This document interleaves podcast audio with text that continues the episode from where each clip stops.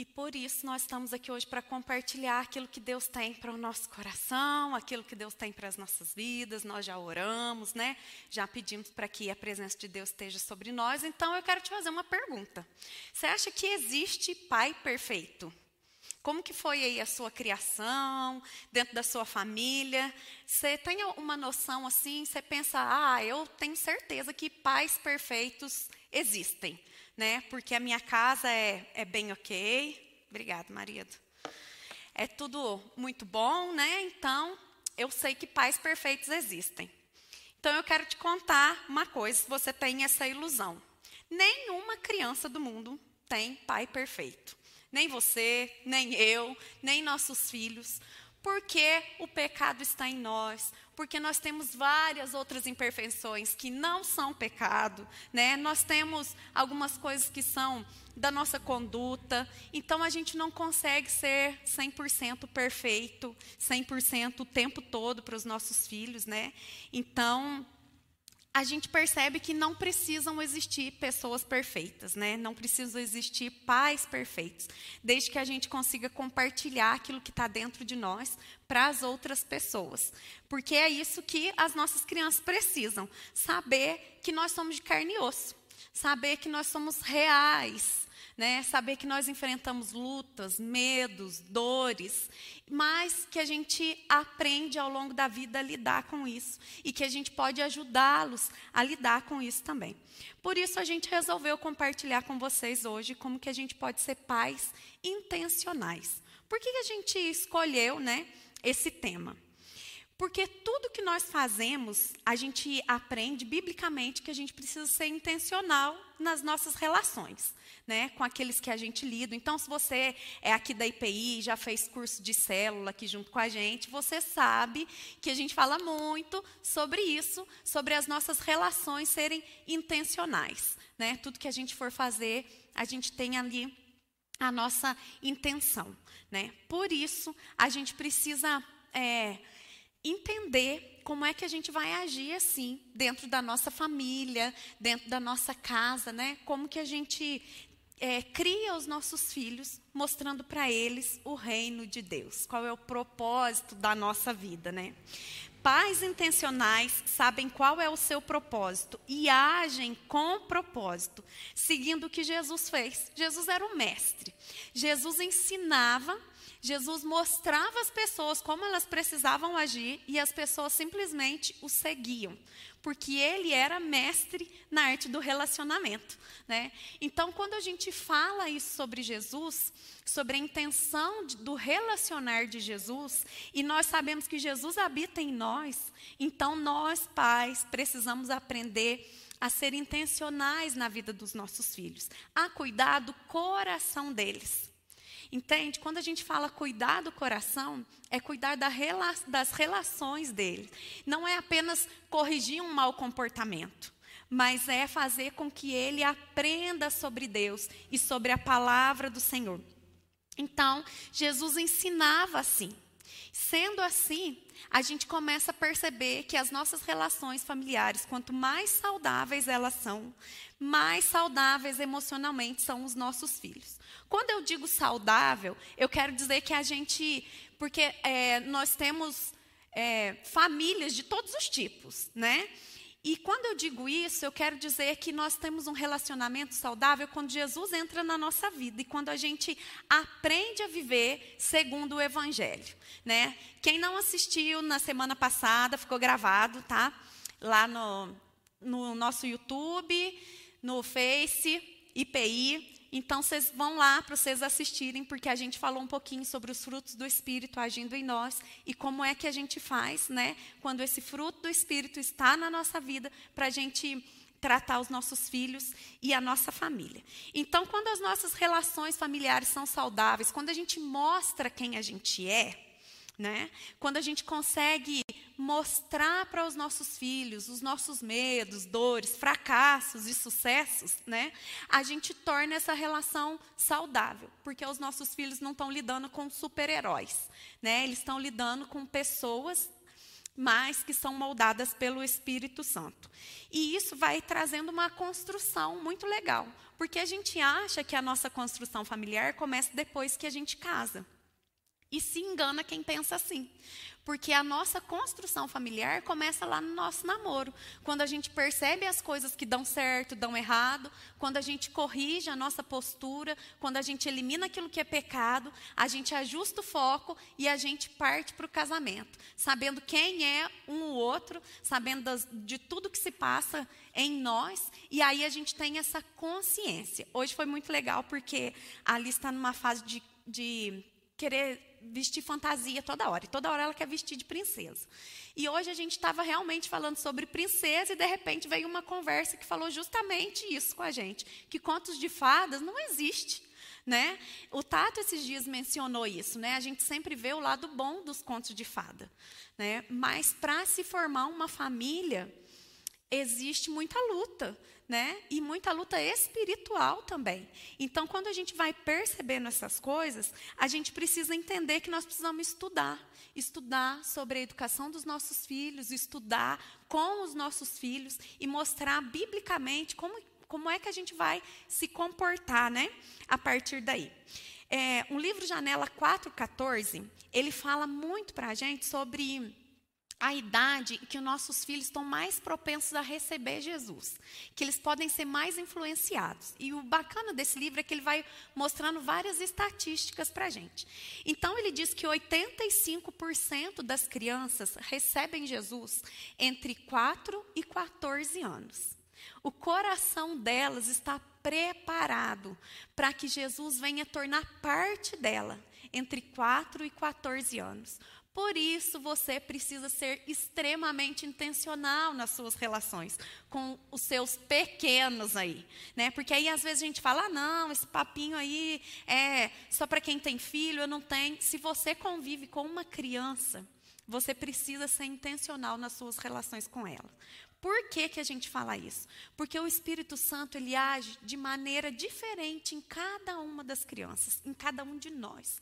E nós precisamos estar pronto, preparado para esse mover do Espírito. Quando ele acontecer, a gente ser canal de bênção para as nossas crianças. E aí você fala, beleza, 85% das crianças entre 4 e 14 anos estão prontamente para receber Jesus. Mas como que eu vou lidar com isso num mundo de liquidez tão grande? Né? Um mundo onde as relações agora elas são variáveis, a gente não sabe mais o que esperar, né? É, a gente não pode marcar uma festa de aniversário um casamento. Hoje tem aula, amanhã pode ser que não tenha. Como é que a gente vai lidar com tudo isso junto com a criança que está pronta e preparada para um mundo muito rápido, né? Porque quando ela já entra ali no YouTube e, e ele começa a rodar, já fala: mãe, essa internet está ruim. Né? Não deu tempo nem de conectar o aparelho e a gente já quer que ele funcione. Né? A gente está acostumado com comida rápida, é, tudo para nós é muito rápido. Né? E aí existe um confronto muito grande de ideias né, que colocam as ideias dos nossos filhos em xeque. Se eles não tiverem princípios firmados e fixados no coração deles, eles estão extremamente vulneráveis, né? E a facilidade que nós temos na nossa vida hoje, tanto pelo aspecto positivo quanto o aspecto negativo. Porque antes, para a gente, se a gente quebrasse um brinquedo, a gente precisava consertar o brinquedo. Agora, hoje, se a criança quebra um brinquedo, logo ela vai ganhar outro novo né? Ou ela simplesmente descarta aquilo e vai brincar com outra coisa. A gente não ensina que eles precisam consertar as coisas, né? Então, e o lado positivo de tudo isso, né, é que a gente tem muito mais facilidade quando a gente vai se conectar com as pessoas. A gente pode falar com os nossos avós que estão longe. A gente pode pagar uma conta sem sair de casa. Então, tudo isso envolve o mundo que nós estamos vivendo, né?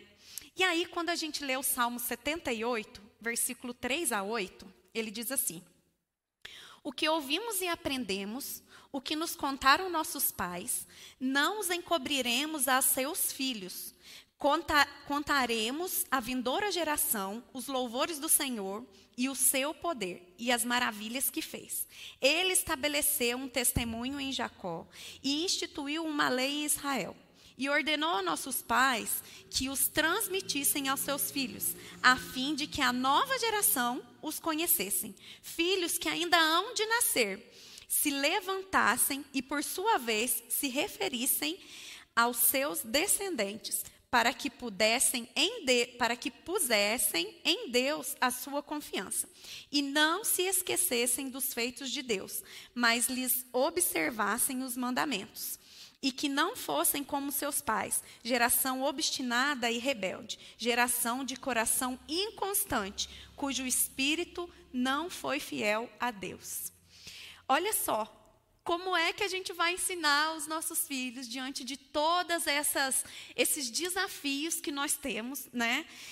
E sendo que a palavra de Deus é tão forte em dizer, olha, a próxima geração precisa saber do que Deus fez na sua vida. A próxima geração precisa entender aquilo que Deus fez por você. Por isso, seja intencional, discipule os seus filhos. Quando a gente fala de discipulado, a gente não está dizendo assim, ó, pega a Bíblia, senta e faz ele ler Salmo 119 todinho. Não é isso a nossa intenção no discipular, mas é fazer o quê? Andando, ensinando. Todos os dias eu sou intencional na minha relação com meu filho. Porque eu mostro para ele que eu tenho honestidade nos meus negócios. Eu mostro para ele que eu trato bem os meus pais. Mesmo quando às vezes eles me irritam, eu controlo, se eu preciso eu saio de perto. Então eles vão perceber em nós aquilo que nós fazemos. Então, a gente precisa apacentar o coração dos nossos filhos, pastorear o coração dos nossos filhos, no sentido de ensiná-los em quem eles podem confiar, como é que eles podem né, acreditar. E a gente precisa ser eficaz.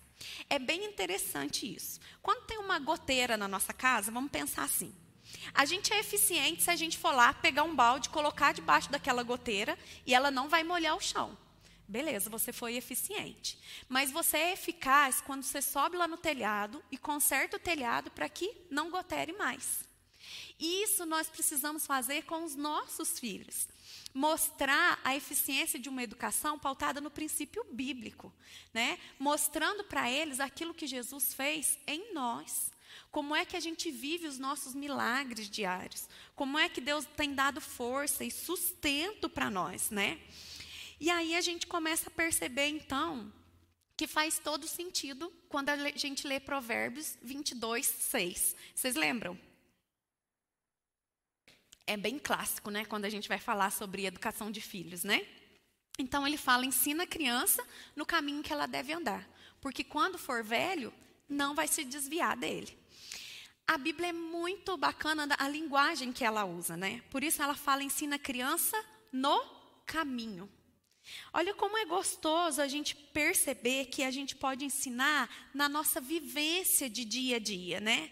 Ensinando dentro da nossa rotina, daquilo que a gente criou para nós como família, e nós vamos ensinar princípios bíblicos para eles sobre isso. Por isso que esse salmo diz: olha, a nova geração precisa saber dos feitos do Senhor, e quem tem que contar é você. Então você vai ensinar o seu filho como? No caminho. Porque se o princípio estiver dentro dele, ele não vai se desviar quando ele for velho.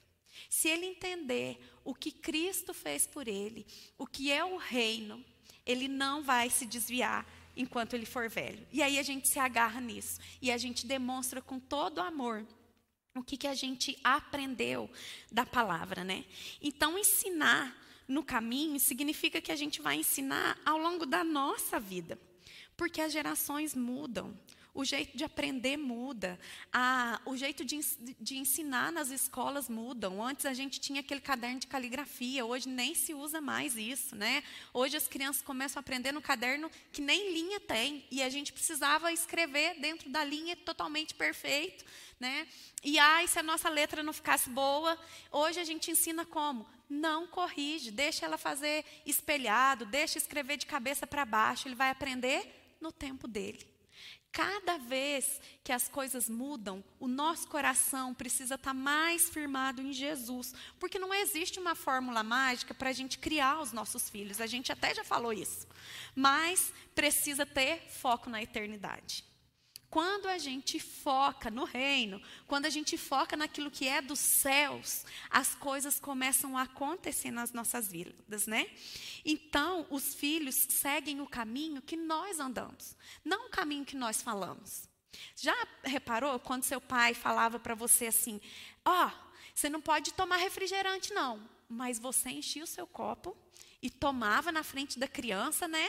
E então a gente faz tudo isso e os nossos filhos não podem fazer. A gente faz isso na introdução alimentar, né? É, quem tem criança pequena aí, os BLW da vida, né? São os termos que a gente descobre assim quando a maternidade chega para a gente. A gente nem sabia que esse trem existia, né?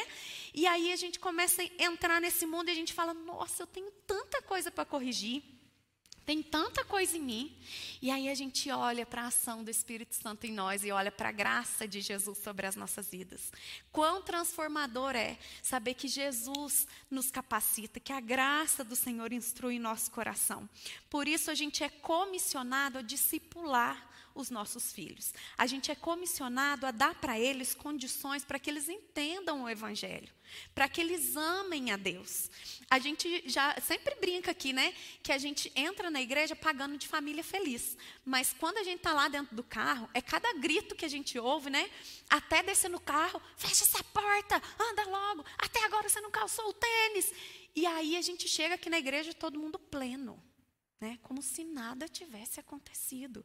Aí você respira, entra, toca louvor, você chora, mas o teu coração está fervendo. Por quê? Porque você não tratou aquilo que precisava. Porque você não entendeu ainda aquilo que a gente falou na semana passada, que a gritaria precisa ficar longe da gente. Então, como é que a gente vai discipular? Se a gente não se conectar aos nossos filhos. Já que nós somos comissionados, Mateus fala muito sobre isso, a grande comissão, vocês vão para todo lado e façam discípulos. Vocês façam discípulos dentro da sua casa. A gente acha que isso é lá para fora, longe da gente. Mas Jesus ensinou a gente ser intencional nas nossas relações dentro da nossa casa. Então, primeiro eu entendo o meu chamado, eu entendo o meu propósito no reino. Eu entendo que eu preciso compartilhar a palavra de Deus. E depois eu me conecto com o meu filho para que ele possa aprender a palavra de Deus. Então, como é que eu vou trazer um Deus vivo para o coração do meu filho? Como é que eu trago esse Deus que é tão forte em mim para o coração de uma criança, de um adolescente, de um jovem que está quase prestes a se casar, ou daquele rapaz que tem 40 anos e ainda mora com você, mas ele é seu filhinho? E aí, como é que você conecta o seu coração ao coração dele? Mais importante do que ensinar, né? mais importante do que falar sobre Deus para os nossos filhos é viver aquilo que Deus tem para nós. É viver. Então, você precisa se relacionar com Deus para que o seu filho perceba isso. E é um desafio, gente. Sabe? Porque nós queremos tudo muito rápido. A gente já, já falou isso. A gente quer que as coisas, a gente pisque e as coisas aconteçam para a gente. A gente quer orar e já quer que Deus já responda, né? Mas você não teve comunhão nenhuma com Deus. Durante a semana, você nem pegou a tua Bíblia. Na hora de chegar aqui na igreja, você nem traz mesmo, porque já está no celular, né? Então, você não abriu, você abriu aplicativo Instagram, Uber, né? Você chamou, você fez várias coisas, mas a Bíblia você não abriu. Você não leu nenhuma vez. E o teu filho não viu você conectado com Deus. E aí você chega para ele e fala: Olha, o Tato e a Fran estão ensinando lá na igreja que vocês precisam memorizar mais a Bíblia, hein? Vocês não estão nem pegando na Bíblia de vocês. Cadê a Bíblia? Então, a partir de amanhã, um capítulo por dia. Você acha mesmo que ele vai se interessar por aquilo que você não se interessa? Então a gente precisa abrir o nosso coração para que quando a gente se conectar com Deus, isso seja natural para que os nossos filhos vejam. Então a gente precisa se conectar com eles para que eles ouçam e dê importância àquilo que a gente está falando, aquilo que a gente aprendeu sobre Deus. Porque os nossos relacionamentos estão tão quebrados que a gente conversa com os nossos filhos só para mandar neles. E quando eles não obedecem, a gente fica furioso porque eles não escutam. Meu filho não me ouve mais. Aliás, a gente vai falar, vai ter uma live que a gente vai falar sobre o mau comportamento, tá? Vai ser bem legal. Então, Todas as quartas fica aí junto com a gente. E aí, quando a gente começa a falar, então, sobre essa questão de se conectar, a nossa tendência geralmente é fazer o oposto daquilo que a gente gostaria né, que os nossos filhos fizessem. Por quê? Porque se a gente quer ser ouvido, aí a gente começa com palestrinha. A gente dá aquele sermão para eles, achando que a gente vai né, cuidar do coração deles, a gente fala, fala, fala, fala. E se ele for adolescente e você não tiver ligado nele, não adiantou nada. E se ele for uma criança menor de sete anos e você falou por cinco minutos, ele não absorveu nada. Então, como é que a gente precisa fazer? Seja intencional. Comunique aquilo que você precisa com o seu filho. Sem dar palestras. Sabe por quê? Isso vai acontecer naturalmente. E aí você vai ter a chance de comunicar para ele como é que você se sente, como é que está o seu coração. Olha, quando você me desrespeita na frente dos outros, eu sinto isso, isso, isso. Deixe seu filho saber do seu sentimento. Porque a gente esconde por achar que a gente precisa ser herói. E nenhuma criança precisa ter pai herói. Crianças precisam ter pai de carne e osso, de verdade. Quando você se conecta com o coração do seu filho, você tem a chance de transmitir a palavra de Deus. Então, como é que a gente se conecta contando uma história bíblica? Por exemplo, para as crianças que são pequenas. Você já pensou na tua intencionalidade sobre esse assunto? Porque de repente você vai contar a história de Davi para eles. E aí você fala: olha, Davi era um menino, e aí Davi, ele se transformou num guerreiro, e ele se tornou rei. E daí? Agora, quando você fala, olha, você sabia que Davi sofria bullying? Os irmãos dele riam dele, achavam que ele não ia conseguir ser rei, e Davi superou, e você usa aquela linguagem e alcança o coração do seu filho, a história tem a ver com ele. Sabe? Qual é o princípio que você quer transmitir para que ele esteja com o coração ligado ao seu e o seu coração ligado a Deus, e vocês dois, ó, grudadinhos em Jesus? Qual é o princípio da sua comunicação? Então, é, é super interessante. Aqui no Kids, a gente tem é, compartilhado bastante isso, às vezes, quando eu consigo escrever as lições. Então, a gente fixa bastante o princípio, né?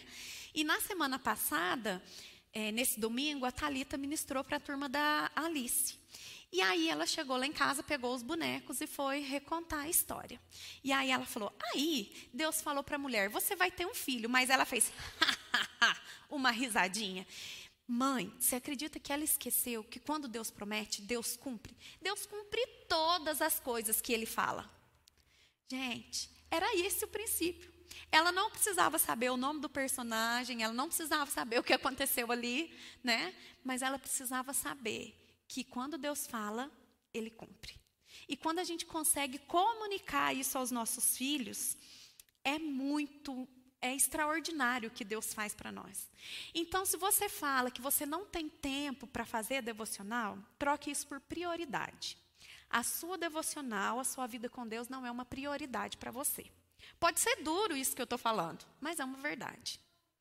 Então, quando você não prioriza o seu momento com Deus, quando seus filhos não veem você orando, não queira exigir deles uma vida cristã saudável, porque isso não vai acontecer. Então, quando nós priorizamos aquilo que Deus tem para nós, nós queremos estar juntos com Deus. E aí, isso vale para qualquer tipo de relação. Se você quer se relacionar bem com seu chefe, acorda mais cedo e ora. Começa a buscar, a clamar a Deus para que você veja os milagres que Deus vai fazer lá dentro da sua casa. Então, como é que você vai fazer o seu filho se apaixonar pela Bíblia? E aí você compra, né, pesquisa na internet, compra aquelas Bíblias mais caras do mundo, aquelas mais lindas e dá para o seu filho. Mas você não leu um capítulo com ele, você não ensinou para ele sobre aquelas histórias que estão escritas lá. Você não teve a menor intencionalidade de mostrar para ele o que o Espírito Santo quer dele, mas você quer que ele leia todos os dias. Já leu a Bíblia hoje? Eita, pulando, hein? E aí, já fez a oração? Se você não ora, se na hora que você vai orar você começa a gaguejar, Conecte o seu coração com o coração do seu filho e mostre para ele que isso é capaz de acontecer. Sabe por quê? Quando a gente conecta, a gente consegue se comunicar. Lembra que eu dei o exemplo de como contar a história? Então, quando você se comunica, você usa a chave certa para abrir o coração do seu filho e para que o princípio ali seja aplicado. Então, uma coisa muito legal é presentear o seu filho com uma Bíblia. Faça isso, faça um lindo investimento. Compre uma Bíblia muito bacana, mas faça um investimento em você também. Então, é, eu não quis dizer, tá, gente, que você não tem que dar a Bíblia para o seu filho, não, porque você tem que dar, tá? Então, baixe aplicativos aí que dê para ele perceber. Tem um aplicativo muito bonito, muito legal sobre a Bíblia. Vou tentar lembrar o nome dele até o final. Para as crianças pequenas, né? Porque é difícil a gente não usar telas, né? Não deveríamos, né? Mas muito legal, que vai te ajudar, porque às vezes você não sabe sobre as histórias e você precisa aprender, então você faz isso lendo, tá? Então, deixe que os seus filhos criem as próprias experiências deles com Deus. Quando eu era pequena, meu pai vivia levando a gente para as vigílias, então a gente e aquilo para mim era muito gostoso. E aí ele levava sempre o nosso colchão, a gente dormia lá na igreja, e lá no Manaíra, aquele frio, né? Mas a gente estava ali envolvido no processo. Ele nunca deixava a gente para trás. Eu me lembro de um dia que a gente foi num culto, e era o culto era debaixo de uma figueira, porque era na roça, né? A gente, a nossa igreja era rural. E aí esse culto foi debaixo de uma figueira. E aí minha, meu pai falou assim para mim: hoje você que vai ministrar para as crianças. Eu devia ter uns 10 anos. Falei, vou falar o quê para as crianças? Passei a tarde inteira estudando, pelejando. E aí, quando meu pai chegou, mostrei para ele o que, que eu ia falar, né, e tal. E aí, meu pai falou, ok. E aí, quando a gente foi, a gente, as crianças ficavam dentro da Kombi e os adultos debaixo da figueira, cantando, louvando, ouvindo a palavra, e nós lá dentro da Kombi fazendo a mesma coisa. Um fervo de criança. Era muito gostoso. Né? E aí, eu fui compartilhar a palavra com eles. Né? Nesse dia, um dos meninos teve uma convulsão dentro da Kombi. Eu me lembro muito bem que a gente gritava, pai! Né? E aí eles foram lá, socorreram o menino, né? Já tinha dado tempo da gente comunicar o princípio, eu já tinha falado com eles e tal. Mas eu soube é, acalmar o coração né, das outras crianças. Então, a gente chamou né, o pai, chamou quem fosse socorrer, mas a gente estava ali envolvido. Aí eu fico pensando assim: quanta experiência eu ganhei porque eu estava envolvida nisso. É uma história assim engraçada. E às vezes o meu pai ia orar algumas pessoas que estavam oprimidas, possessas por demônio. O meu pai um dia me levou numa casa de uma mulher e a mulher havia dias que não saía de casa, estava muito oprimida, o demônio oprimindo ela. E aí meu pai orou, a mulher foi liberta, e meu pai falou assim: agora você fica aqui com ela um pouco? E eu vou lá fora conversar com o homem. Eu, mas eu fico aqui fazendo o quê? né? Aquele medo. Meu pai me ensinou até minhas próprias experiências, do jeito dele. Né? Então, como é que você tem ensinado os seus filhos a terem as experiências dele com Deus? Como é que você tem ensinado seus filhos a orar para que Deus dê aquilo que vocês precisam? Eu me lembro que um dia eu queria muito um queijo e eu era adolescente. E eu gosto muito de queijo. E eu queria muito comer um queijo. E naquela semana, meu pai não tinha um real. E eu, aquela vontade de comer o queijo, meu pai falou: não, não tem jeito, hoje não dá, né? E não tinha, não tinha jeito de ir no supermercado. E a vantagem da nossa igreja na roça era essa, a gente nunca passava falta de nada, né? Mas no domingo teve o culto e não chegou o queijo. Né? Só chegou umas abóbora, umas mexerica, mas meu queijo não chegou. E aquela tristeza, né? Falei, Deus, não é possível que o Senhor não vai me dar um queijo. E comecei a orar, fui embora, né? Fomos, fomos para é, a cidade. E aí, durante aquela semana, eu comecei a orar. Falei, Deus, olha que situação financeira que nós estamos. Está tão ruim que não tem dinheiro para comprar um queijo. Que tristeza, Senhor. Eu queria tanto um queijo. E a minha experiência com Deus. E aí, quando foi na quarta-feira, uma mulher foi lá em casa e falou assim: é, Eu trouxe queijo com goiabada para a Fran porque eu sei que ela gosta. Né? A dona Magali, ela foi até madrinha nossa de casamento. Então, assim, foi a minha experiência com Deus, o meu momento de oração com Deus. E qual tem sido o momento de experiência que você tem relatado com os seus filhos, para que eles aprendam a se apaixonar por Deus? Eu entendo que é difícil a gente olhar para isso tudo e dizer: e agora? Aonde é que eu vou correr? Então, corra para Jesus. Capacite os seus filhos para que eles possam amar a Deus. Capacite os seus filhos para que eles possam silenciar a voz do coração deles quando eles aprendem através de nós que eles não são capazes. Olha como é interessante. É, a gente dá ferramentas, a gente ensina pelo exemplo, né? E a gente precisa compartilhar com eles as coisas que a gente aprendeu. Então, a gente precisa deixar que as crianças façam por elas. Nunca faça pelo seu filho aquilo que ele pode fazer sozinho. Já pensou nisso? Se ele consegue levar o prato dele da mesa até a pia, deixa ele levar. Se ele consegue dobrar a, a, o edredom da cama dele, deixa ele dobrar porque ele vai ter a experiência dele. Nós tentamos proteger tanto que a gente não quer que eles façam nada, porque a gente não quer que eles sofram. A gente não quer e eles acabam não tendo as experiências deles. Eles acabam não podendo aprender sobre Deus. Outro dia a Alice queria muito que chovesse. E aí ela falou para mim: "Já sei. Então eu preciso fazer oração, né, mãe?" Falei, ah, isso é uma boa coisa. Então vamos pedir a Deus, porque se ele se agradar de nós, ele vai mandar chuva, porque está muito seco, né? E ela orou. Aí passou um dia, mãe, certeza, né? Olha lá a nuvem. Falei, ah, vamos orar de novo. Todas as impiedades e as paixões mundanas, vivamos no presente século sensata, justa e piedosamente, aguardando a bendita esperança e a manifestação da glória do nosso grande Deus e Salvador, Jesus Cristo quem prometeu para nós essa graça não foi qualquer um. Quem prometeu para você, pai, que você seria forte, um educador de primeira, não foi qualquer um. Se o seu coração estiver arraigado em Jesus, confie naquilo que ele manifestou. Se o seu coração estiver em Jesus, confie que a sua família pode ser regenerada pela graça do Senhor neste século. Agora, durante a sua vida, aguarde a bendita esperança, aquilo que vem do Senhor. Porque há solução para nós quando nós abrimos o nosso coração e entendemos aquilo que Deus pode fazer por nós. Então, empodere os seus filhos, Empodere os seus filhos com a presença do Senhor. Deixe que eles sintam a presença. Encoraje-os a buscar. Influencie, capacite os seus filhos. Não dê para eles coisas prontas. Deixe eles buscarem. Ensine os seus filhos a pescar.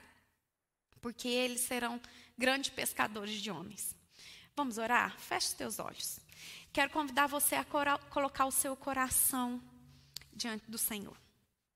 Às vezes você tá, tem tanta informação que o teu cérebro fica angustiado, você fica até doido agora. E diz: o que, que eu faço com tanta informação? Eu quero estudar, eu quero aprender. Às vezes você, pai, está assistindo a gente agora e você acha que isso é coisa para sua mulher. Toma posse daquilo que Deus deu para você. Você é o cabeça. O ensinamento vem das suas mãos. Mãe, não se sinta culpada porque às vezes não dá certo, porque nenhuma casa dá certo, todas as vezes. Mas a gente precisa aprender aquilo que Jesus pode fazer por nós. Então, vai colocando isso agora diante de Deus. Use esse tempo para você orar, colocar o seu coração diante do Senhor.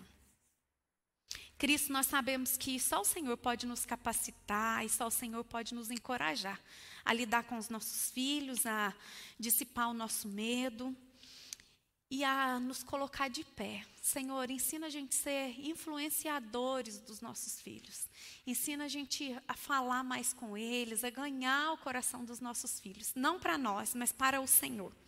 Porque nós queremos corrigi-los da maneira certa, nós queremos influenciá-los da maneira certa. E nós sabemos, Deus, que nunca é tarde para nenhuma família. Nunca é tarde para nenhum pai ou mãe que vive sozinho, mas nós cremos na transformação do Teu Espírito Santo. Então, nos ajuda, Deus, a enxergar além. Amém, Jesus.